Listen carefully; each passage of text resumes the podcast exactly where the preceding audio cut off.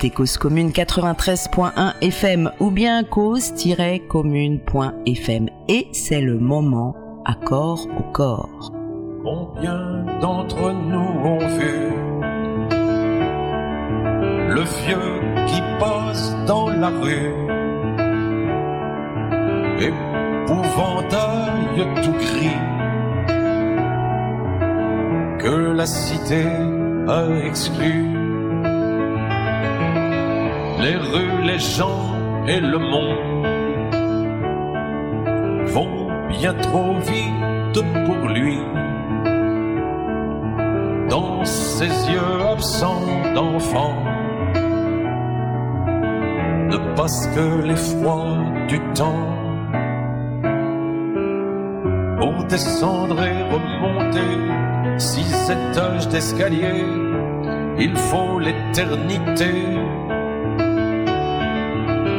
Quelle faute a-t-il pu commettre le vieux tout gris qui traîne ses vieux membres rassis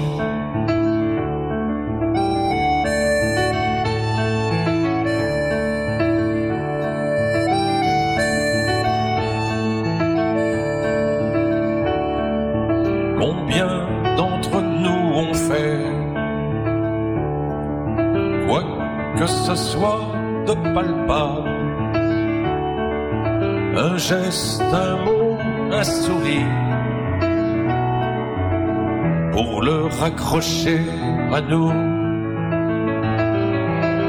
La vieillesse nous fait frémir. On ne veut pas croire au pire. Nos yeux ne retiennent d'elle qu'une image irréelle. Vieux à moi tous les mois va à tout petit pas empocher sa pension. Il se ménage au retour un détour insolite chez le glacier du coin. Le vieillissement est un phénomène naturel qui commence dès l'état embryonnaire, dès la naissance. Il concerne jusqu'à la moindre cellule de tous les organes il dure toute la vie. Cependant, indépendamment du patrimoine génétique, différents facteurs concourent à retarder ce vieillissement. Par exemple, une alimentation saine et équilibrée qui écarte les plats industriels bourrés d'expédients, de conservateurs, de sucre et de graisse. Une hygiène de vie qui fait la part belle à, à l'activité physique et à un sommeil de qualité sans lequel le cerveau ne récupère pas correctement. Les interactions avec autrui, l'envie de créer, le contact avec la nature, les traitements naturels de préférence à la place de trop nombreux médicaments chimiques aux effets indésirables. Tout cela peut contribuer donc à retarder le vieillissement.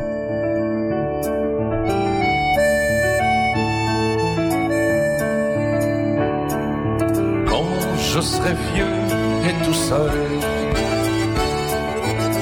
demain je voudrais comme celui-là, au moins une fois par mois, avec mes sous si j'en ai,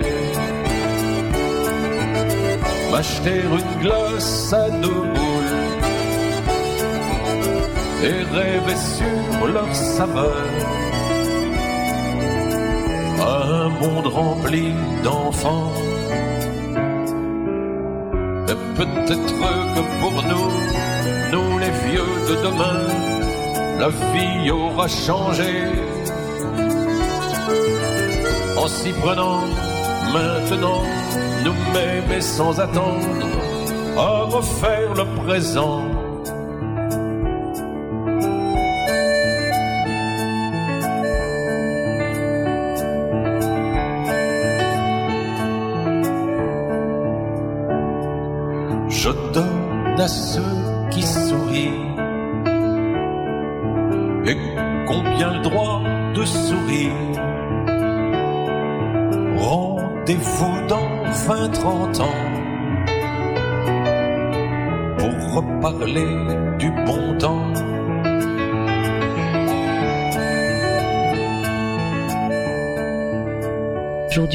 Plaisir, l'honneur, la joie de recevoir trois personnes, Sylvie Gauthier, Anne Portier et le docteur Frédéric Rérol, à l'occasion de la sortie d'un livre qu'ils ont coécrit, Vivre vieux, vivre mieux, et qui sort ce mois-ci aux éditions Terre Vivante.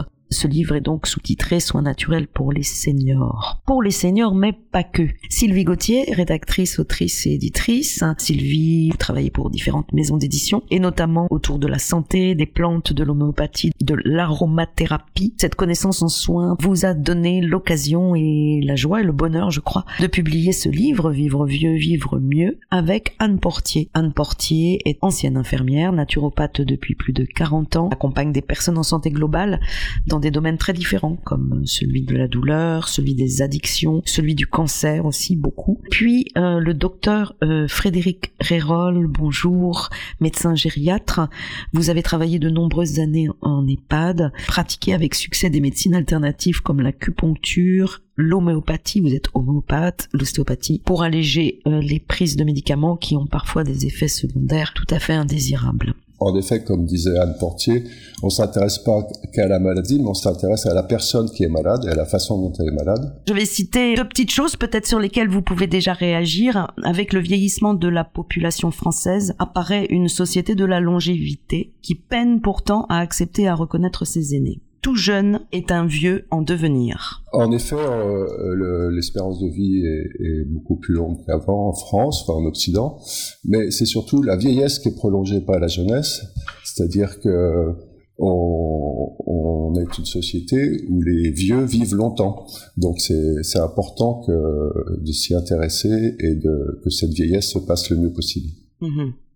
Oui, puis je rebondirais euh, aussi en disant que non seulement euh, l'âge lui-même euh, de, de, départ, enfin de, de, de, mort est reculé, on va dire, mais en plus, dans une société qui met en avant le jeunisme, enfin voilà, les même des personnes qui ont 45 ans dans les entreprises commencent à être considérées comme des seniors. Mmh. Donc d'une certaine façon, hors de l'âge même, l'âge biologique, euh, on considère aussi que les gens sont euh, sont vieux bien avant d'être euh, réellement vieux. Si oui, et le, le, propos du livre, ce n'est pas du tout l'anti-aging, c'est-à-dire de, de rester jeune à tout prix par des moyens artificiels, mais c'est de vivre au mieux sa vieillesse. Ce livre qui est absolument très concis, mais en même temps qui qui donne plein de pistes intégratives justement. On va on va revenir là-dessus. S'adresse aussi aux accompagnants, c'est-à-dire à tous les gens qui peuvent se poser des questions par rapport à une grand-mère, un grand-père, euh, quelqu'un que on aurait ponctuellement à accompagner et l'aider justement à aller vers d'autres des alternatives, vers d'autres soins. Oui, on peut parler d'accompagnants, mais aussi il y a un aspect préventif, c'est-à-dire que euh, la façon dont on va vivre, se nourrir, euh, euh, son hygiène de vie globale. Il y a beaucoup de conseils d'hygiène de vie mhm. pour prévenir les maladies dues à l'âge. Oui, c'est à la fois préventif et euh, thérapie. Oui, d'ailleurs, c'est le, le, propre bah, de la naturopathie et de l'homéopathie. Enfin, c'est non seulement il y a, enfin, il y a cette approche euh, globale qui fait que tous les paramètres sont pris en compte, tous les paramètres de, de la vie. Enfin, vraiment, il y a la, il y a la prévention, il y a l'alimentation. Enfin, Anne, Anne parlera mieux de, de cela que, que moi, mais ça fait vraiment partie de la vie de, tous les jours. Donc plus on prend euh, tôt sa, santé en main, plus on devient acteur euh, plus on est à même de euh, bah, de pallier certains soucis voilà de qui peuvent survenir progressivement enfin ou pas enfin mais là c'était plus on s'installe plus dans le chronique donc c'est effectivement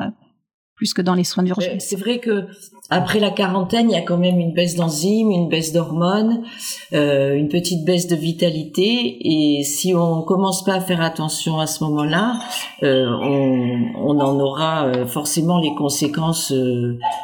en vieillissant, ça sera plus difficile. J'ai un collègue naturopathe qui a travaillé 15 ans dans un McDo et en fait, il a fait ses études tard et il a vu les répercussions sur son corps.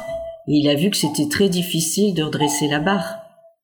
C'est formidable, Anne Portier, parce qu'en même temps que vous nous parlez de McDo, on entend un oiseau dans le fond et c'est magique en fait. Un extrait de l'avant-propos du livre. Tous trois, nous avons vécu plus de la moitié de notre vie et en dépit de quelques désagréments inhérents à l'âge, nous avons encore de beaux jours devant nous.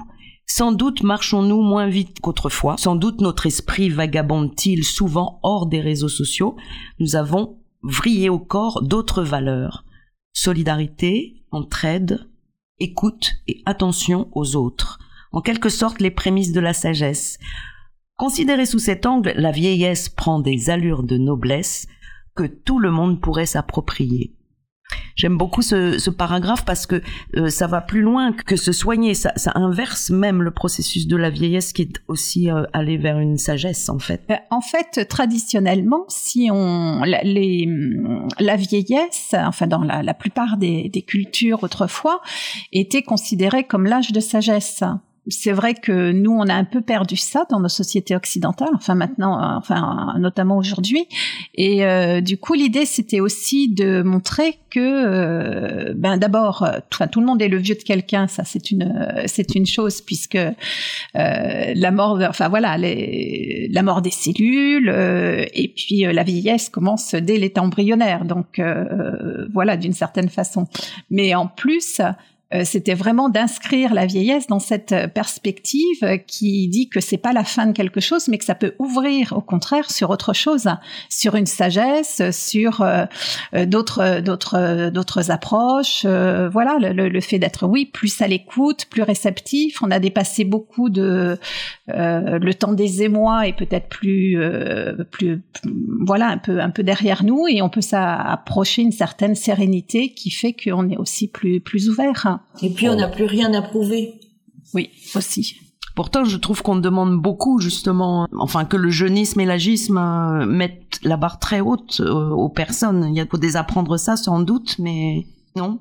Eh ben, si on n'accepte pas euh, son âge et, ça devient très difficile, en effet, c'est un combat difficile. Mhm. C'est comme si on nageait à contre-courant dans une rivière, c'est très fatigant. Mhm. C'est pour ça qu'un des premiers chapitres du livre s'appelle Acceptation. Et on a eu de la chance parce que dans l'ordre alphabétique, il venait tout au début. C'est vrai. Donc parce qu'en fait pour eux, alors ça c'est aussi une chose que je voulais faire. Je voulais au hasard un peu lire euh, euh, dans le sommaire pour que les auditoristes comprennent bien les thématiques en fait, euh, c'est-à-dire qu'ils ne sont pas des pathologies, mais vraiment des thèmes, des thèmes ouverts.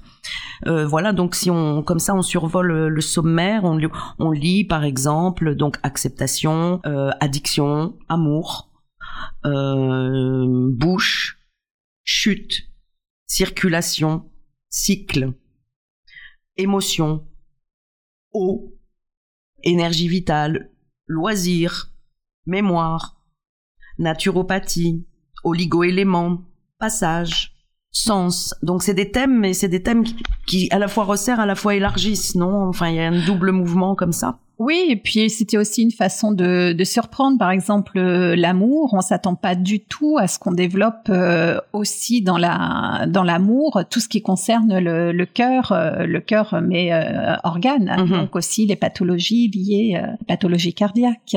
Mhm. Donc c'était voilà, c'est il y a, y a, aussi de temps en temps des, des, des prises de position comme ça pour pour apporter aussi d'autres informations et pour inviter vraiment à se poser des questions. Hein. Ça, ce matin, je pensais la phrase de Confucius, euh, je vais le dire un peu comme ça de mémoire, si tu ne te questionnes pas, je ne peux rien pour toi. Et en fait, ce livre, il est magnifique et il s'adresse à tout le monde parce que euh, il invite à, à, réécouter ses sensations, ses émotions, selon des thématiques, comme on vient de l'expliquer, à ressentir non les choses et à les envisager, voilà, de façon holistique. Ça ne veut pas dire qu'on traite pas les pathologies, hein Non. Parce qu'on a l'Alzheimer, le Parkinson, l'arthrose, euh, toutes les grosses pathologies, le cœur, etc. Mais ça s'inscrit dans quelque chose de global. Voilà. Mais on en parle quand même, hein Oui, oui, tout à fait. C'est même parfois absolument très, très précis, très concis. Anne Portier, vous avez été infirmière, n'est-ce pas? Au siècle dernier. Hein. Au siècle dernier, d'accord. Et puis surtout, vous avez, vous êtes naturopathe depuis 40 ans, c'est ça? C'est ça. Euh, vous avez donc déjà écrit des, des, des, ouvrages, notamment... Un seul, un seul, un seul. Ah, un seul. Soins d'urgence au quotidien chez Solar? En 2000... Grâce à Sylvie, grâce à Sylvie. En 2018 et grâce à Sylvie, j'ai eu l'impression que vous aviez été, euh, ou que vous êtes toujours d'ailleurs très militante pour euh, donner l'accès euh, à des gens qui ne l'ont, qui ne l'auraient pas forcément de façon culturelle mais aussi économique pour donner l'accès à un certain nombre ben, d'alternatives voilà autour de la naturopathie qui peut prendre diverses formes. Oui, parce qu'en fait, nous, nous ne sommes euh, pas reconnus encore, donc pas remboursés. Enfin, il y a quelques mutuelles qui nous remboursent. Mhm. Mais quand on a créé, donc en 2009, un dispensaire de soins naturels, c'était pour l'ouvrir au plus grand nombre. C'est ça. Les, les gens payaient en fonction de leurs revenus. Très bien. Enfin, ils payent toujours en fonction de leurs revenus, d'ailleurs. Donc Et ça. Maintenant, il y a quand même plus de mutuelles qui nous remboursent. Heureusement. Mhm. Mais c'est pas encore. Et puis la reconnaissance, euh, d'un côté on y travaille et ça avance, et de l'autre côté on nous tire dessus parce que euh, il y a toujours des extrêmes, il y a toujours des, il y a toujours des scandales, euh, bah, comme dans toutes les professions. Anne, tu as, tu as fait aussi, enfin, avancer les choses euh, en étant présidente de l'Omnes à un, Oh, un bah, certain j'ai moment. fait ma part, mais oui, mais ça a duré six ans, mais c'est voilà, c'est une goutte d'eau. L'Omnes existe depuis 40, euh, 42 ans et, et On on, peut- essaye de faire avancer de la reconnaissance de la naturopathie, mais c'est toujours pas là. On y travaille, on y travaille. Vous pouvez euh, pour les auditoristes préciser ce que c'est que l'omnes L'Omnes, euh, au départ, c'est c'est l'organisation de la médecine naturelle et d'éducation sanitaire. Mhm. Ça a été créé en 81 par mon, mon directeur d'école, André Roux, et c'était pour rassembler les naturopathes, pour faire comme une sorte de syndicat, mais c'était pas un syndicat, c'était un regroupement de professionnels pour travailler à la reconnaissance du métier. Métier qui est reconnu euh, dans 171 pays quand même. Mais la France, euh, toujours en tête, comme on dit, euh, on attend toujours. Et donc depuis 81, ben, ça a avancé, mais, mais c'est toujours pas fini. Ils sont en ce moment à la FNOR pour une demi-reconnaissance, pour une norme, mais c'est toujours pas, c'est toujours pas acté. L'OMS vient de nous reconnaître, encore une fois. Depuis 78, ils nous reconnaissent, et là, ils ont réaffirmé notre volonté de de nous reconnaître euh, jusqu'en parce qu'ils font des tranches de 10 ans. Donc ça vient de se faire euh, à Genève au mois de septembre là, mais on attend. La France, chaque pays est libre après ne pas euh, il peut ne pas suivre ce que dit l'OMS. Alors malheureusement, ça me donne une très belle perche pour présenter également Frédéric Rérol, parce que Frédéric, vous êtes homéopathe hein, et que effectivement en France aussi, l'homéopathie est, est déremboursée de la sécurité sociale. Qu'est-ce que vous en pensez par rapport justement à, à son usage? Est-ce que quelles sont les, les conséquences? C'est assez paradoxal parce que de plus en plus de, de gens désirent être soignés par les médecines naturelles, dont l'homéopathie, Mhm. et en même temps, et c'est peut-être la raison principale, l'État euh, attaque et fait tout pour euh, que ces pratiques ne se développent plus. Qu'il y ait une influence des grands lobbies pharmaceutiques, je sais pas, mais c'est assez curieux. Mhm.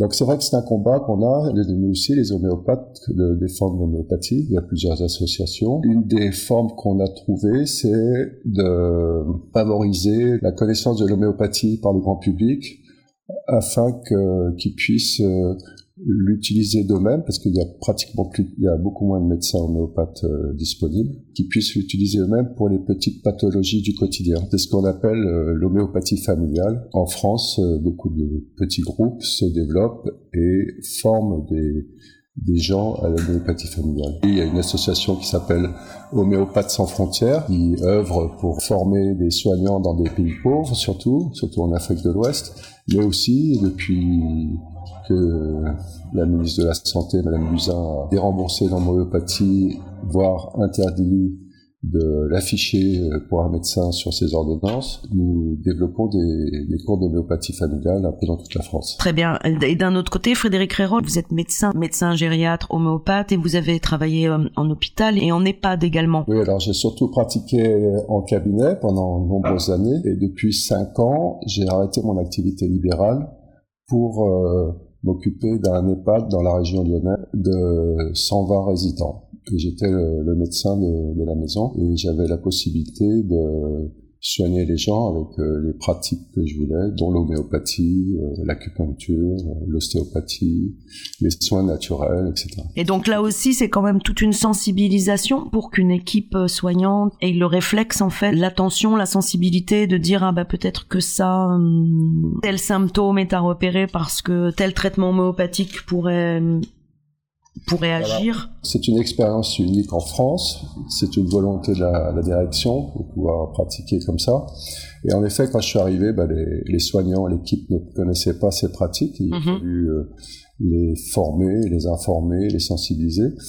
Au début, ils ont observé ça euh, avec un œil critique et très vite, euh, toute l'équipe a, a, adhéré au projet. C'est vrai qu'en homéopathie, l'interrogatoire est très important et quand il s'agit de personnes très âgées, euh, surtout celles atteintes de troubles cognitifs type Alzheimer ou autre, l'interrogatoire est limité, mais l'observation est importante et toute l'équipe, euh, ayant compris euh, les subtilités de l'homéopathie, quand il y avait des symptômes qui apparaissaient ou des comportements inhabituels, etc., me les signalait pour pour m'aider à la prescription en homéopathie. Oui, puis le, le, le fait justement d'avoir euh, Frédéric Rérol euh, comme comme co-auteur, euh, c'était très intéressant parce que on donne en fait les, les, personnes qui rentrent en EHPAD sont souvent bourrées de médicaments. Mmh. Et donc, enfin, je, je ne sais plus, je crois que c'était, tu, tu, tu disais, Fred, que c'était 40, enfin, que c'était des, une quarantaine de, de, médicaments par jour, si je me trompe. Non, c'est peut-être énorme, mais... Euh, ça dépend si tu comptes en comprimé ou en, ou en molécules. euh, mais c'est vrai que c'est ce qu'on appelle l'ordonnance millefeuille, c'est-à-dire qu'à mesure que l'âge avance, les gens accumulent des, petites, des pathologies, hein, que ce soit rhumatologie, cardiaque, euh, pulmonaire, etc. prennent euh, des médicaments pour chaque symptôme, donc euh, le nombre de médicaments s'accumule avec l'âge, et c'est pour ça que l'approche alternative et homéopathique est très très intéressante chez ces personnes âgées. Ça permet de diminuer le nombre de médicaments, d'une part, et d'autre part, de diminuer les effets secondaires, les effets indésirables des médicaments. C'est pour ça que en gériatrie, euh, ces approches alternatives sont vraiment euh, primordiales et très intéressantes. Il faut savoir qu'il y a, euh, je, je, pourrais plus le dire, les chiffres, ils sont dans le livre, c'est une, une mortalité très très importante due aux effets, ce qu'on appelle les effets iatrogènes, c'est-à-dire due aux médicaments en France c'est une des premières causes d'hospitalisation. C'est vraiment délétère. Alors, bien sûr que ces médicaments sont utiles, mais ils sont souvent utilisés de façon abusive, de façon trop prolongée, parce qu'un médicament qu'on a commencé à 50, 60 ans, personne n'ose l'arrêter, alors que souvent il n'a plus d'utilité euh, une dizaine d'années après. Des, des, médicaments en plus qui pour certains sont euh, très toxiques, comme le paracétamol par exemple, ou les... Euh... Les IPP oui, ou les statines, c'est un des...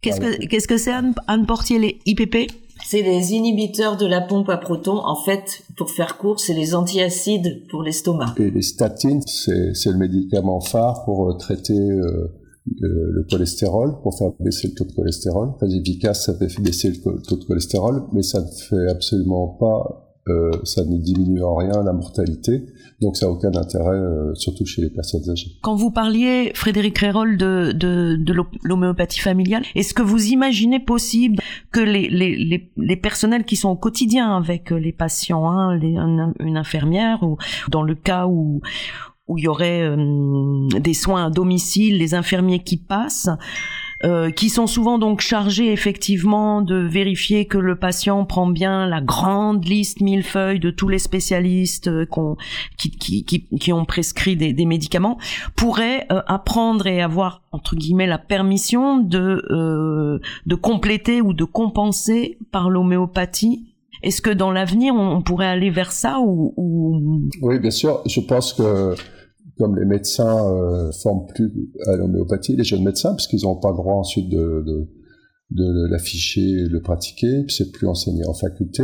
Ah, carrément, là, on en est là, en fait. D'accord. Donc, euh, l'homéopathie sera pratiquée par des non-médecins et en particulier, j'espère, les naturopathes vont s'y intéresser plus. Maintenant, les écoles, les grandes écoles d'homéopathie en France acceptent les non-médecins. Et c'est vrai que dans un EHPAD, euh, dans, enfin dans le studio où je travaillais, les infirmiers, infirmières prescrivaient elles-mêmes des médicaments homéopathiques pour des choses euh, dont elles avaient l'habitude de, traiter et de voir. Alors c'est pas de la grande homéopathie qui cherche le traitement de fond qui va tout guérir, par exemple, mais c'est l'homéopathie dite un peu symptomatique, c'est-à-dire que euh, quand, par exemple, je vais prendre un exemple, euh, chez les personnes âgées, souvent on a des problèmes de bronchite, de fausses routes, etc., et des surinfections pulmonaires avec des, bronchites très encombrées. Les personnes âgées ont de la peine à, se dégager, elles n'ont pas une toux assez puissante, et les glaires s'accumulent, et il y a un risque d'étouffement, d'infection, etc.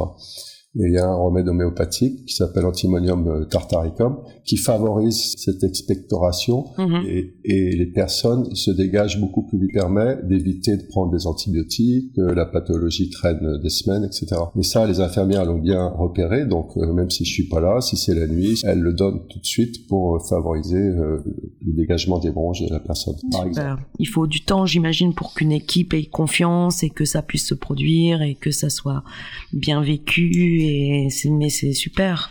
Bah, c'est la difficulté de toutes ces approches, hein, que ce soit la naturopathie ou l'homéopathie, c'est que c'est vrai que ça demande beaucoup de connaissances et il faut prendre le temps de former les gens et d'informer les gens. C'est, c'est ce que fait très bien Anne dans toutes ses émissions. Et moi, j'ai souvent écrit aussi des articles de, pour le grand public. Vous avez, vous avez vraiment euh, et ça, c'est assez magique, la capacité de, de, de, mettre à la portée de chacun et chacune quand on vous écoute, et notamment le livre est vraiment le reflet de ça. Dans, dans ce livre, vous écrivez, enfin, dans le dans l'avant-propos, être vieux n'est pas tant lié à notre âge qu'à la façon dont nous nous percevons. Ça, nous en avons, nous l'avons déjà évoqué. Si vouloir rester jeune à tout prix ne présente guère d'intérêt, en revanche, il nous paraît important de savoir nous adapter et d'accompagner naturellement ce processus naturel qu'est le vieillissement. C'est pourquoi, afin de mettre en avant la diversité des ressources et la richesse des potentiels de l'être humain, nous avons choisi dans cet ouvrage un découpage par grand thème et non par pathologie, avec la volonté que chacun chacune reprenne confiance dans ses propres capacités d'auto-guérison. Oui, mais parce qu'il faut rester simple. En fait, c'est le bon sens. Ça parle aux gens. C'est pas une histoire de qualité pédagogique de notre part. Ça parle au bon sens des gens. La médecine naturelle, ça doit rester simple. Mmh même si l'homéopathie est compliquée parce que bah parce qu'il y a des, des, remèdes très précis, mais une fois qu'on a sorti les grandes lignes d'un remède, ça reste gravé et les gens s'en souviennent. Euh, le livre, effectivement, il concerne les, les personnes, enfin les personnes âgées, mais pas que. En fait, on commence quand même beaucoup, beaucoup plus tôt puisqu'il y a toujours cette notion de prévention mhm. et euh, tout n'est pas focalisé sur le grand âge, hein, loin de là. C'est-à-dire que euh, comme on, comme c'est le, le, le, chronique qui est, enfin, quand on parle des pathologies, il y a la chronicité, euh, c'est puisque c'est des, des, des maladies qui peuvent être récurrentes, revenir souvent. Là, l'idée, c'était vraiment aussi de prendre assez tôt euh, pourquoi pas 40 ans, pourquoi pas euh, 50, 60, et puis euh, voilà, donc il y a, y a, tout ce volet préventif qui concerne des gens euh, quand même relativement jeunes, entre guillemets, quoi. Enfin, c'est pas que le grand âge. Faudrait pas avoir donné l'impression que ce livre ne s'adresse que euh, aux aidants qui accompagnent euh, des personnes très âgées ou euh, voilà. C'est un volet, mais c'est pas, ça se limite pas à ça. Hein. C'est pour ça que je regrette un peu le sous-titre et que je voulais vraiment souligner que ça s'adresse aux seniors, mais pas que. D'ailleurs, on peut avoir un coup de vue à 20 ans. Oui, oui, oui. et, et, inversement, être très en forme, euh, d'autres, enfin, c'est pas linéaire. Oui, oui. Et surtout dans, le corps n'est pas linéaire, il est même. Euh, il est même cyclique. Cyclique, voilà, merci, merci Anne. Pourquoi cyclique? Il y a le cycle de la vie, bien sûr, la jeunesse, euh, l'adolescence, l'âge adulte, la vieillesse, mais il y a aussi le cycle des saisons euh, nous, euh, on, dit, on pourrait dire qu'on est à l'automne de notre vie. La vieillesse, c'est quand même l'automne. Et puis ensuite, il y a le cycle de la journée. Le matin, le soir, on vit pas pareil. Euh, la nuit non plus. Mm-hmm. Et puis il y a le cycle. Enfin, il y a, il y a le cycle des sept ans aussi dans une vie. Il y a des cycles. Enfin, tout, tout est cycle en permanence. Mm-hmm. Elle tourne. elle fait des les cycles hormonaux. Les cycles hormonaux, bien sûr. c'est donc on est vraiment un rouage de cycle, enfin une machine à cycle. Tout à fait. Tout à fait. Oui, oui. Et qui s'inscrit dans le mouvement, euh, dans le mouvement des planètes, etc. On peut élargir, mais vraiment, voilà, euh, ça, ça rejoint la notion de globalité. Euh, L'homme n'est que une petite particule parmi tout le reste. Mhm. Très bien. Et puis il y a, peut-être aussi le cycle de la mémoire, et ça, ça va nous emmener peut-être vers l'eau. Qui est le thème qu'on a choisi de développer un peu euh, aujourd'hui tous ensemble. Mais avant ça, je voudrais rebondir, Anne Portier, sur ce que vous disiez euh, par rapport à la pédagogie. Moi, je trouve qu'en fait, ce livre euh, est, est, remarquable et va dans le sens de l'accessibilité dont on parle depuis tout à l'heure, dans le sens où les dessins sont très clairs, les champs lexicaux sont à la fois riches, mais ils sont très précis, très concis. On, a l'impression de d'avoir un vocabulaire qui, qui, est souvent noyé dans des dans, dans, dans des jargons et en fait là, non. Il y a des petits schémas où pour trouver euh, le point de karaté ou un point sur soi-même, se faire de l'autodoïne, je sais pas si ça se dit ça, hein, c'est-à-dire de l'automassage ou, ou juste euh, voilà euh, laisser ses mains aller ou, ou, ou apprendre les notions d'anatomie que on, on, a l'impression qu'il manquerait pour rentrer dans cette quête là de ressentir et de s'auto-soigner. Et le livre, je trouvais, est simplifie et offre un outil magique, un très bel outil en tout cas. C'est grâce à Sylvie, c'est quand même écrit. Mais c'est pour ça que je le souligne aussi. le but c'était quand même de faire de la vulgarisation et de, de, que ce soit à la portée du plus grand nombre. Plus on est simple, enfin plus on essaye d'être simple et de, de mettre les informations à disposition du plus grand nombre, mieux ça vaut. Mais bravo et merci parce que je pense que euh, au-delà de l'économique qu'on a évoqué tout à l'heure, il y a le culturel en fait, c'est-à-dire euh, avoir accès à ça et je trouve que le livre est un très bon consensus de et je trouve qu'il dépasse quelque chose qui pourrait être un blocage ou un empêchement d'aller vers ça parce qu'on se dit c'est trop tard ou parce qu'on se dit oh ben on m'a pas éduqué, élevé, sensibilisé à ça donc c'est pas pour moi et voilà. Mm. Alors il est jamais trop tard parce que nos cellules elles se renouvellent en permanence. Ah. On a cru longtemps que les cellules, par exemple du système nerveux, elles étaient euh, à vie et puis que ça se renouvelait jamais. Et maintenant on sait que ça se renouvelle. C'est plus du trop tard. Je sais pas ce que Fred en pense, mais le renouvellement c'est moins rapide et puis on a quand même des histoires de télomères qui, qui font qu'un jour, c'est ce qu'on appelle nous l'obsolescence programmée. C'est, c'est quand même un jour ça se finit, mais mais quand même, nos hormones euh, elles fonctionnent aussi, euh, les enzymes, euh, nos, on a de l'hormone de croissance qui qui renouvelle les cellules, mais c'est plus lent. Mais il y a des heures précises, il y a des moyens d'activer l'hormone de croissance, comme on l'a dit par exemple avec les douches froides. C'est tout bête, mais l'eau froide fait sécréter plus d'hormones de croissance. Cette hormone de croissance, elle est plus sécrétée euh, le soir, euh, et du coup c'est bien de dormir à cette heure-là. Enfin, il y a plein de choses euh, physiologiques finalement. Et qui vont s'emboîter un peu comme ça, comme des matrioshkas, parce que plus on plus on va ressentir les choses, plus on va se soigner, s'auto-soigner, mais c'est aussi retrouver le plaisir, l'envie de créer, l'envie d'aller marcher dehors, oui aller se baigner. Enfin, c'est un tout, en fait. C'est un euh, tout. Ah oui.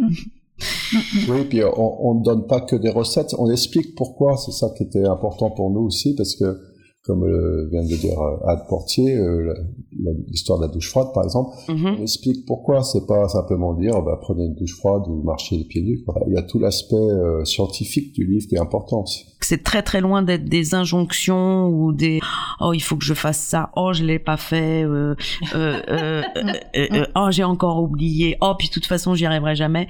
C'est loin d'être ça parce qu'en fait à partir du moment où on commence à comprendre le pourquoi du comment ça devient plus fluide non? Oui bah ouais.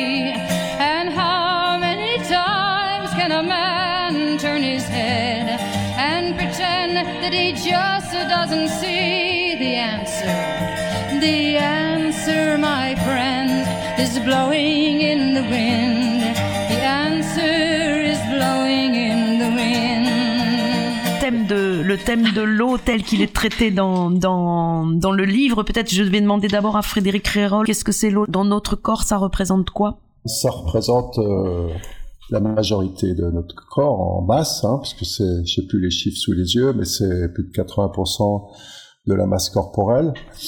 Et même plus si on prend, euh, parce qu'il y a en fait quatre états de l'eau, et si on prend, on considère l'eau qui est qu'on appelle l'eau morphogénétique, qui est une couche très très fine entre chaque cellule, et c'est elle qui donne la forme euh, euh, qui donne la forme au corps, aux cellules, aux organes.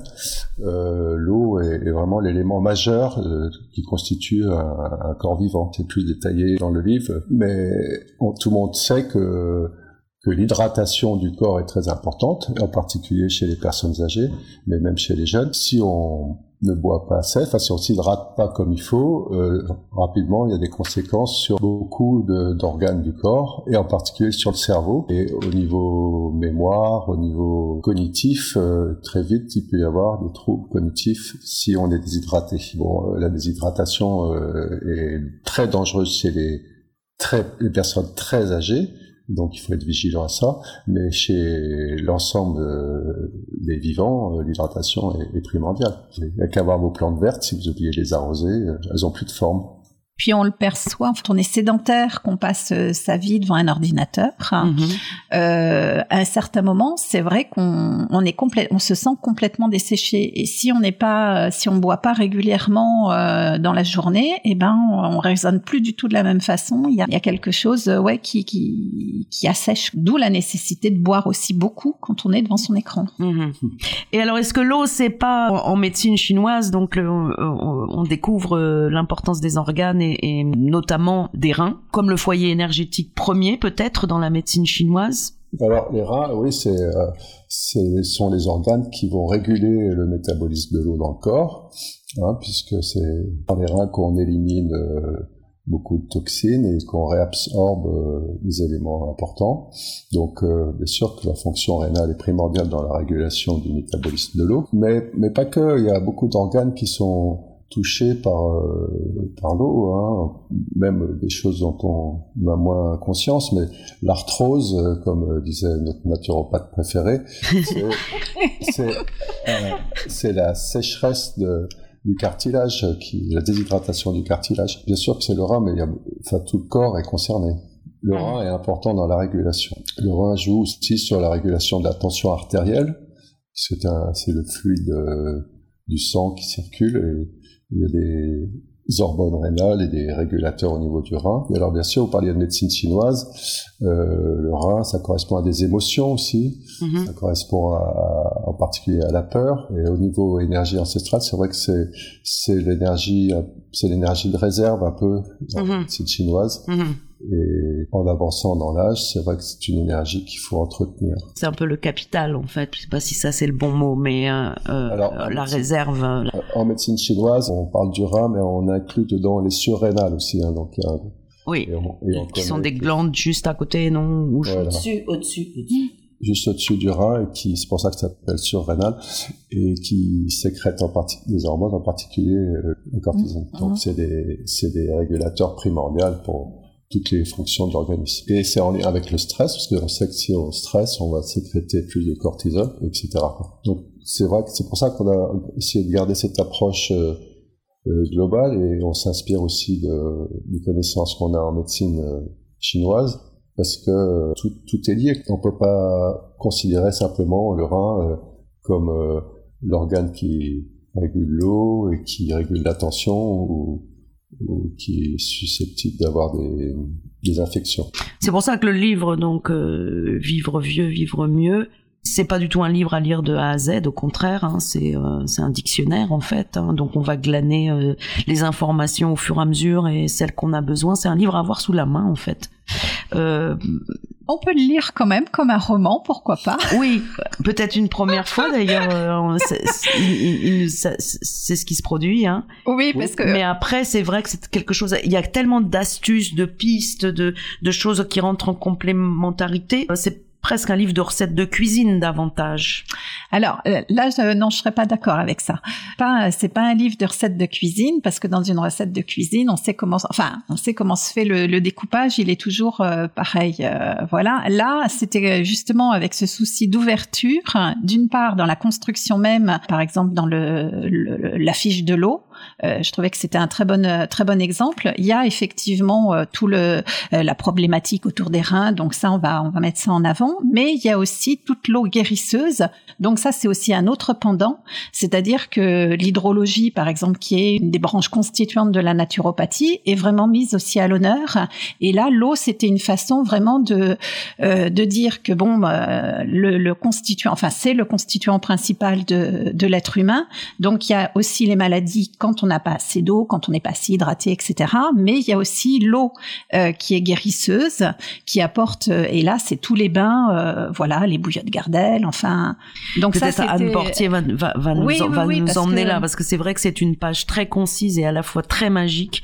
Euh, c'est un odorama, on a envie vraiment euh, et puis je, je voudrais de se baigner. Oui, et je voudrais quand même rajouter justement pour expliquer comment le, l'ouvrage est, conçu à partir de justement d'un exemple de, de fiche. On a fait des renvois, c'est-à-dire que euh, pour ouvrir toujours dans ce, ce souci d'élargir et de créer des correspondances euh, d'une thématique à l'autre, on a toujours des renvois mhm. à d'autres euh, pour pour ouvrir. Il y a quand même un glossaire, un index plus exactement, mhm, qui est très conséquent et mhm. qui permet justement de naviguer si on n'a pas envie de lire le livre comme un roman. En tout cas, c'est un roman, mais euh, ouais. un multiples entrées. Un multiples entrées, exactement. Et on y apprend des tas de choses. Ah, vraiment, vraiment. Anne, Anne Portier, est-ce que vous pouvez euh, nous parler des bains? Euh, Oui, à condition qu'on ait une baignoire. mais, mais j'avais l'impression, parce que moi j'ai pas de baignoire, figurez-vous, et, et, en lisant j'avais l'impression que en fait il y avait des bains de pieds qu'on pouvait faire dans une bassine. Oui, euh, c'est vrai. Et, et, on pouvait aussi baigner ses, ses avant-bras euh, dans un lavabo en fait. Enfin, ah oui, ça c'est pour des choses très précises. Voilà, c'est ça. Et après, si on a une baignoire, tant mieux. Oui, les bains d'avant-bras par exemple, on sait que pour le pour l'asthme, eh ben on va tremper ses, ses avant-bras dans de l'eau chaude pour calmer une crise d'asthme. Et si on les met dans l'eau froide, c'est plutôt pour la dépression, la fatigue psychique. Mm-hmm. Voilà, ça c'est c'est classique. Après il y a les bains de pieds, effectivement, on peut faire des bains de pieds euh, euh, au gros sel, au vinaigre, etc. Mais ça, ça se fait beaucoup encore dans les campagnes, enfin par chez nous. Et sinon, si on a une baignoire ou même une baignoire sabot, c'est plus petit. Mm-hmm. Euh, on peut faire des bains à l'argile, par exemple. Euh, si on a été fatigué, on a fait un long voyage en voiture, dès qu'on est déconnecté du sol, euh, comme dans des cages de Faraday, que ce soit la voiture, l'avion, etc., on peut, ou même après une journée derrière un ordinateur, on met une grosse poignée d'argile concassée dans l'eau du bain et on se prend un bain à l'argile et on prend un peu d'argile verte euh, surfine, enfin en poudre pour se laver à la place du savon. Ça décape très bien, c'est pas la peine d'aller remettre du savon derrière. Donc ça, c'est une, une idée. Après, si on a une sciatique ou des névrites, on peut faire un bain au chlorure de magnésium. Enfin bon, ça, c'est des choses euh, qui sont expliquées dans le livre. Si on veut alcaliniser, parce qu'on est tous en acidose et on a tous des problèmes euh, de trop plein d'acidité, on peut faire des bains au bicarbonate. Ou si on n'a pas de baignoire, un bain de pied au bicarbonate, ça se mmh. énormément. Euh, si on dort pas la nuit, on peut mettre euh, du tilleul dans l'eau du bain avec de l'hydrolat de fleurs d'oranger. Mmh. Voilà, tout c'est un peu bon, c'est un peu classique, hein. Et puis si pour si on veut pas attraper la grippe ou le Covid ou des refroidissements de l'hiver, on peut faire aussi des bains au solvarum. Le solvarum, c'est un un complexe d'huile essentielle qui se trouve maintenant dans toutes les pharmacies et on peut faire donc des bains, c'est un concentré d'huile essentielle. Et puis on peut faire des bains aux algues pour les problèmes de thyroïde ou pour les maladies de Lyme. Mhm. il y a plein, plein d'idées euh, différentes. On peut faire plein de bains différents. Mais si on n'a pas de baignoire, on peut faire avec une bassine. Et par exemple les algues, euh, alors euh, on, on, attend d'être au bord de la mer et de les ramasser sur la plage ou Non non.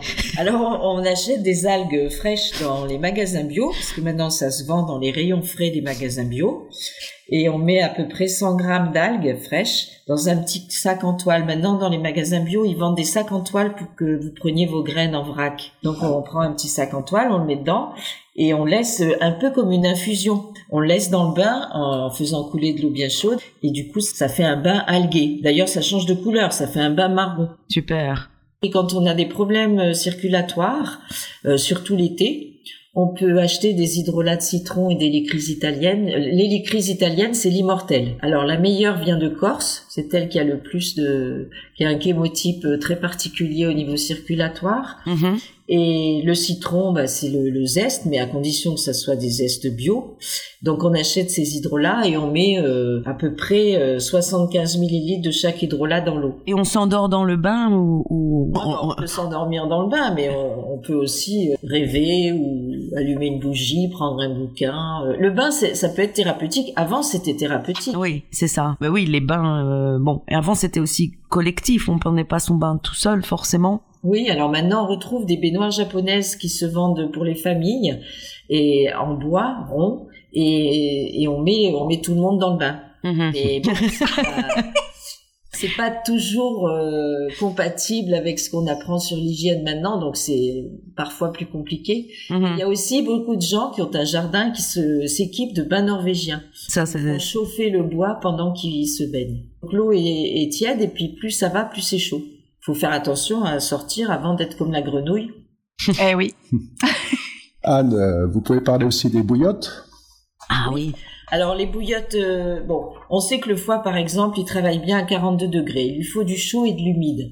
Donc on, préconise souvent de mettre une bouillotte chaude sur le foie pour qu'il travaille mieux, ou alors d'aller faire euh, une marche rapide et ça revient au même. Hein, le foie va monter en température. Mais parfois on a des, des douleurs articulaires et là il est préconisé donc les bouillottes Gardel. Pierre Gardel, c'était un ingénieur arzimétier qui est devenu kiné et qui a beaucoup travaillé la thermique et il s'est aperçu qu'une zone inflammatoire, comme une douleur par exemple, c'était bien de mettre du froid. On met une bouillotte froide sur le euh, sur l'endroit qui a mal et on va mettre une bouillotte chaude soit sur les reins, soit sur le foie, soit sur l'intestin en fonction de en fonction du problème euh, pour justement réchauffer une autre zone d'élimination puisque le rein, l'intestin et le foie vont aider à éliminer. Donc ça, c'est les bouillottes Gardel et c'est très intéressant pour les douleurs articulaires, mais aussi pour la mémoire, euh, pour les problèmes euh, circulatoires dans la tête. Enfin, il y a, tout un tas de, conseils et c'est tout bête en fait. Ça coûte euh, ça coûte quatre bouillottes parce qu'il faut deux bouillottes en, en place et puis deux bouillottes qui attendent une froide et une chaude qu'on puisse les, les relayer quand euh, la température est redevenue ambiante. Est-ce que je me fais comprendre? Ah oui, très bien, c'est superbe. On pourrait écouter. Euh... en fait, y a... ça soigne déjà en fait. non mais c'est vrai, il suffit d'écouter à nous bon, très bien. Est-ce qu'on a fait le tour sur l'eau? Oh non, pas. On non, non, mais pour... On n'a pas parlé de la lymphe. Alors c'est vrai que l'eau dans les circuits lymphatiques, euh, on apprend à le drainer. Ça s'appelle le drainage lymphatique manuel. Mhm. c'est vrai que ça, c'est une pratique euh, naturelle qui est très, très, très, très bien et que ça soit pour les personnes âgées ou les personnes toutes jeunes. Hein. Oui, puis on n'a pas parlé de l'eau de mer et en particulier du plasma de Quinton. Ah mais oui. Alors René Quinton, c'était un biologiste, un biochimiste qui, à la fin du 19e siècle, s'est aperçu que le l'eau de mer euh, contenait les mêmes oligoéléments que notre plasma à nous, mais le sel était en concentration différente. L'eau de mer contient à peu près 33 grammes de sel par litre, alors que notre plasma à nous contient à peu près 9 grammes de sel par litre. Donc il s'est mis à diluer l'eau de mer euh, comme notre plasma à nous, et il a voulu voir s'il y avait une application euh, thérapeutique.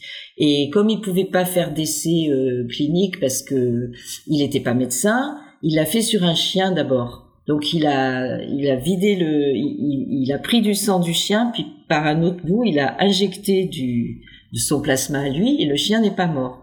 Alors il a demandé à l'hôpital de la Pitié-Salpêtrière euh, qui était un hôpital, euh, il y avait beaucoup d'indigents à l'époque, il a demandé s'il pouvait faire une expérience. Et ils ont permis de le faire sur un malade, un clochard, qui avait la typhoïde. Et ils lui ont dit, de toute façon, il va mourir. Donc, il, lui a fait l'expérience et le, le malade a guéri de sa typhoïde. Alors il est devenu très connu, il a fait beaucoup de beaucoup d'expériences à ce moment-là et il a guéri la fameuse épidémie du choléra infantile en 1905 à Paris où il a injecté du plasma de Quinton donc à des bébés choléra infantile donc les diarrhées hein. et il a injecté en sous-cutané et il y a plein d'enfants qui ont guéri grâce à ces injections de Quinton. Donc ça s'est perpétué jusqu'à ce qu'il meure en 1925. Il a quand même eu des funérailles nationales. Et puis euh, après, avec les guerres, bon ben on a eu les transfusions de sang, donc le plasma de Quinton a été relégué euh, au fond des placards. Et puis ça s'est terminé. Mais les descendants de Quinton ont repris le concept, mais cette fois avec des ampoules à boire. Euh, et ils ont redéveloppé euh, la maison Quinton, d'abord en France et maintenant en Espagne. Donc il y a des flacons de Quinton pour les injections, pour justement l'arthrose, qui est un manque d'eau, puisque le cartilage se fissure par manque d'eau et ensuite les disques s'usent, etc. On a on a perpétué donc les les travaux de Quinton en, en faisant des injections sous-cutanées euh, dans les muscles paravertébraux pour les les problèmes de, de hernie discale ou d'arthrose. Mais euh, c'est interdit maintenant. Alors c'était interdit pour les naturopathes, c'était et c'était autorisé chez les infirmières et les médecins. Et je crois que là, c'est en train d'être interdit tout court. Ah bon? Oui, c'est la semaine dernière, c'est pas vieux. Oh et pour pour quelle raison? Eh bien, alors bon, il y a, y a, toutes sortes de raisons, mais c'est toujours pareil. Quand il y a une technique qui marche, ça évite de faire des infiltrations, ça évite de, prendre des médicaments et voilà. Mais il y a aussi eu des abus. Il y a aussi eu des abus. Il y a des gens qui n'étaient pas autorisés à piquer, qui l'ont fait. Enfin, voilà. Il y a toujours les deux côtés dans cette hmm. interdiction ça empiète quand même sur quelque chose d'assez commercialisé. C'est quand même, on, peut s'interroger pourquoi est-ce que la médecine euh, allopathique euh, analyse le sang qui, qui, finalement est important, mais ne représente, représente beaucoup moins que que, que l'eau ou que d'autres 5%. C'est 5 litres euh, le sang. Uh-huh. Mais oui, mais c'est une fonction primordiale parce que c'est la fonction d'oxygénation de tout le corps, toutes les cellules, par le globule rouge. Donc, euh, donc ça reste la boussole aussi euh, dans les analyses en fait. Euh, non, mais ça c'est pour les anémies, mais il y a aussi, euh, c'est là-dedans qu'on peut voir euh, le taux de, de, sodium, de la créatinine, enfin de beaucoup de choses mhm. qui sont un reflet de l'état de santé. Très bien. Et c'est vrai que c'est, on analyse le sang, on n'analyse pas la lymphe ou voilà. le liquide interstitiel. Mais ça, c'est plus simple, c'est beaucoup plus simple de prélever du sang, et, et c'est le reflet c'est le reflet fidèle quand même. Oui, puisque la lymphe, ce n'est que c'est du c'est comme du plasma qui circule dans d'autres tuyaux. Ouais. Uh-huh. Donc on retrouve les mêmes concentrations. Anne Portier, je, je, voulais je voulais que vous parliez un peu des émonctoires parce que bah, alors les émonctoires c'est un mot un petit peu barbare quand même, oui. dire les portes de sortie. Hein. C'est ça. Et nous les naturopathes, on est spécialisés, on est des éboueurs spécialisés en fait. C'est ça. Donc on part du principe qu'il y a des portes d'entrée, il y a des portes de sortie, et que si on vide pas la poubelle dans une maison, ça finit par s'encrasser. Voilà. Et normalement, aux équinoxes d'automne et printemps, on vide les poubelles, on nettoie les émonctoires. Alors les émonctoires, euh, il y a les intestins, il y a les reins, il y a la peau, il y a les poumons. Mhm. Le grand chef des émonctoires, c'est le foie. Donc on parle souvent du couple foie-intestin. Il y a foie-rein, foie poumon, foie peau. En fait, le foie est la pièce maîtresse. Mhm. Normalement, euh, aux équinoxes d'automne et printemps, on nettoie tout ça pour que l'été ça circule mieux et que l'hiver on n'attrape pas tout ce qui se traîne. En gros, c'est ça. Donc c'est le moment là. On est vraiment là, dedans. C'est le moment. On est à l'équinoxe d'automne, donc euh, normalement on draine un peu plus les reins que le foie et on draine un peu plus le foie que les reins au printemps. Et puis les poumons parce que ça va bientôt être la saison poumons. Et puis euh, euh, la peau, euh, c'est plutôt l'été. Enfin bon, mais globalement, on fait euh, aux deux, à deux moments de l'année. Et normalement, quand les, les, intestins sont tout le temps pleins, parce qu'il y a des tas de gens qui vident pas bien leur intestin, alors ça peut être à cause de l'alimentation, mais ça peut être aussi par peur de manquer, mm-hmm. ça peut être parce que ils, ne rient pas assez, enfin, il y a toutes sortes de choses. Et bien du coup, euh, ça se ça se remplit, ça se vide mal et du coup il y a des toxines qui repartent par la veine porte au foie et des toxines des lipides et des glucides mal digérés par la bile par exemple et ça remonte euh, euh, au niveau de la de la veine hépatique, ça rejoint l'artère pulmonaire et ça va donner des glaires. Ou bien ça va aller dans le cavum et ça va donner un rhume. Et en espagnol, pour dire je suis enrhumé, on mhm. dit soy constipado ou constipada si on est une femme. Voilà. Et parce que justement, c'est ça veut dire que l'intestin est plein. Mhm. Ça sort par euh, là où ça peut sortir. Et on appelle ça des émonctoires de secours. donc des portes de sortie de secours. Donc il y a le nez, il y a les yeux, il y a les oreilles, il y a la peau qui peut donner des eczémas, euh, Hmm. des problèmes de peau. Voilà, donc nous, nous on nettoie les émonctoires, c'est la meilleure prévention qui soit. Donc, on- quand on a un rhume chronique, des problèmes ORL ou On a un rhume chronique et des problèmes ORL chroniques, il faut bien sûr voir les histoires d'émonctoires, mais il faut revoir l'alimentation parce qu'il y a peut-être des aliments qui causent ces problèmes-là. Mhm. Et puis, il faut peut-être chercher des bactéries dentaires, une mauvaise euh, flore euh, dentaire, bucco-dentaire, parce que euh, les dents, c'est extraordinaire, comme ça peut... Enfin, il y a plein de germes qui peuvent être là. Hmm. Et puis, il peut y avoir euh, des problèmes émotionnels. Enfin, faut tout, faut tout regarder. Oui, ça c'est multifactoriel, mais il faut pas euh, hésiter à, à d'abord retourner à la source intestinale de, de, L'intestin, le foie, les reins. Oui, toujours. de la constipation en fait, Oui, constipado, c'est ça. Il y a des gens qui croient qu'ils ne sont pas constipés parce qu'ils y vont plusieurs fois par jour. Je suis désolée de rentrer dans les détails. Et ils y vont même un peu en diarrhée. Et en fait, ce sont des faux vrais constipés parce Mm. que c'est une fausse diarrhée. C'est les bactéries qui se multiplient à la sortie pour évacuer. Alors, ils croient qu'ils ont une diarrhée et en fait, ils sont tout le temps pleins. Et chez les personnes âgées, on a beaucoup ça. En tout cas, c'est très intéressant l'idée aussi de, de laisser le rhume sortir parce que c'est euh, c'est le corps qui s'autorégule. Alors Ah. oui, c'est bien de le laisser sortir, mais c'est bien aussi euh, qu'ils reviennent pas trop souvent. Non, et, et de Ouais. savoir lire Oui. le signal que le corps donne là, en fait, euh, loin d'être le seul rhume. Hmm. Très bien, bah écoutez, euh, c'est génial. Hein. Moi, je pense que j'ai pas du tout envie de m'arrêter là, mais peut-être une conclusion. Ben, c'est c'est difficile. euh, On n'a pas du tout envie de Euh, s'arrêter. Hmm. Exactement. Et, euh, et en fait, à la rédaction de, de ce livre, pour moi, ça a été la même chose, c'est-à-dire que on aurait pu en, en rajouter encore. euh, voilà, c'est des sujets qui sont extrêmement riches et, et on espère que cet ouvrage va bien marcher pour qu'il y ait une une nouvelle édition revue et augmentée. Voilà, en même temps, en même temps, vraiment le, le, le succès et l'énorme travail que vous avez fait, c'est de faire un livre léger parce que ça pourrait être euh, l'encyclopédie universaliste en, en, en 50 volumes. Largement, on sent qu'il y a tout ce savoir et tout ce potentiel. Et là, pourtant, il y a quelque chose qui a été condensé et en même temps très concis et Oui, qui donne envie. C'était le plus Mais- difficile. Hmm. Ça a été difficile et frustrant parce qu'on était limité par le nombre de, de signes. Oui, parce qu'un des grands, on va dire aussi une des grandes volontés de la de l'âge, de l'avancée en âge, c'est aussi la le désir de transmettre. hein. Et euh. Anne Portier et Frédéric euh, Rérol ont quand même beaucoup beaucoup de choses à transmettre. Il y a quand même ce, ce- cette envie de partager, de donner, de transmettre, Hmm. qui est quand même assez euh, assez de rendre aussi. accessible. Moi, je sens ça et ça, ça me Mm. plaît beaucoup. Il y a une solidarité là et, et, et qui est vraiment intéressante et hum, qui est à encourager, qui est nouvelle, qu'on ressent que dans des petits foyers de résistance, j'ai envie de dire. Et, ça, c'est super, quoi. Merci beaucoup. D'ailleurs, l'oiseau me répond.